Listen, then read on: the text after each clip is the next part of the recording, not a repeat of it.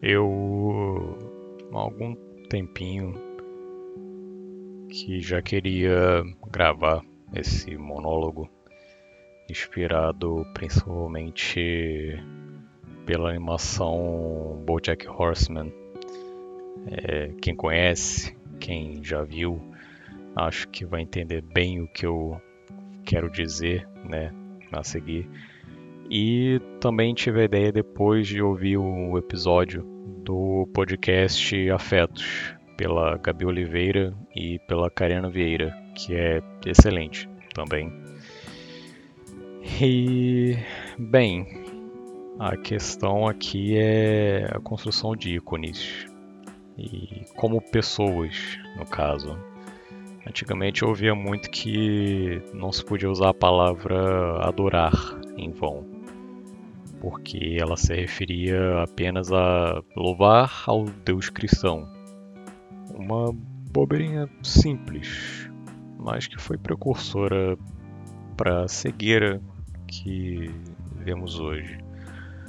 Venerar algo tão veemente e cegamente a ponto de sentir raiva de outras pessoas por não acreditarem no mesmo que você é nocivo o suficiente se tratando de uma divindade, uma lenda, um mito inserido através da história que, bem, o propósito dessa divindade é realmente ser adorada, sendo que o sentido dessa palavra foi se ressignificando. O propósito é ser adorada e venerada. Ok. Mas agora, você acha justo reproduzir isso com pessoas colocá-las em pedestais tão altos que se tornam intocáveis, muitas vezes sem que elas peçam por isso. Atualmente, eu acredito que estamos presenciando a maior onda desse fenômeno por causa da ajuda da tecnologia para propagar esses sentimentos. Já pararam para pensar que o artista que você acompanha, a influencer que você segue, são só gente que nem você, as pessoas devem perceber que venerar outro ser humano, tornar essas pessoas ídolos, é um ato que se torna desumano. O meme do lindo, perfeito, nunca errou, devia ser isso, devia continuar o meme, devia ser uma brincadeira. Mas infelizmente não é. Quando essa figura pública com determinado alcance realmente erra, a atitude de muitos de virar os olhos e fingir que não aconteceu e falar que não, tudo bem, imagina, você não errou, afinal ela não pode errar. Ou outra parcela que condena sem mais nem menos e às vezes traz outras coisas que nem tem a ver com o erro mas novamente, porque ela não pode errar. São duas faces da mesma moeda e são maneiras de contribuir com a desumanização de alguém que não nasceu uma lenda, não nasceu algo longe do que a gente é. Ela não nasceu uma divindade. Essa pessoa é apenas uma figura pública que, ok, ela atinge várias pessoas, ela tem certa responsabilidade por digamos, influenciar, por formar opiniões, mas ela continua um ser humano. E esse 880, essa dualidade na maneira de pensar, não agrega nada, cara. Não agrega absolutamente nada. Nem quem deveria aprender com o erro, muito menos com as pessoas que ainda querem levar o espectro da humanidade como bom e mal. E nada existente entre isso. Parece que as pessoas se prendem à realidade desse tal ícone que elas acompanham e psicologicamente, talvez como uma forma de sair da vida, provavelmente não tão interessante da perspectiva dessa pessoa, e socialmente como meio de se relacionar com pessoas que pensam como elas.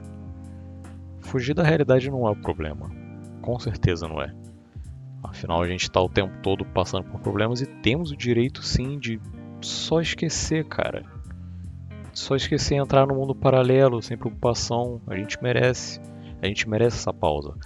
O problema começa quando tudo vai ao extremo e deixamos de ver o que há por trás dessa realidade, quem está por trás dessa realidade.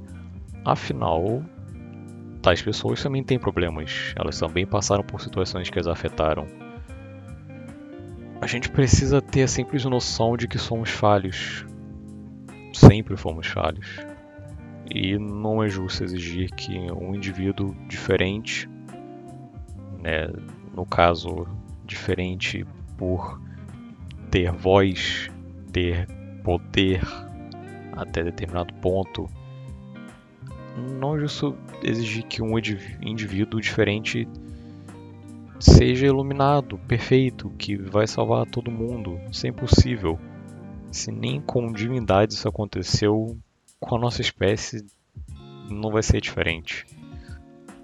E uma coisa para deixar bem claro, impedir que tirem de contexto. Há pessoas que erram, todas, mas há pessoas que erram e podem mudar, querem mudar e querem se tornar um ser humano melhor. Há outras que não, elas vão apenas insistir no erro e se tornar destrutivas.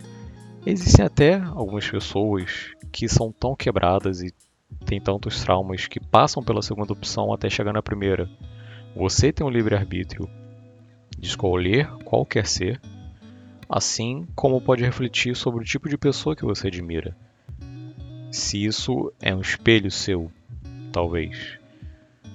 Só se lembre de uma coisa: admiração não é veneração. Então, acima de tudo, parem de fazer com que pessoas estúpidas fiquem famosas. É, é só isso. E o último recadinho é: bem, se quiserem ouvir mais sobre isso de uma perspectiva diferente, ouçam o podcast que eu falei, o Afetos, e absorvam essa, essa ideia para vocês. Até mais.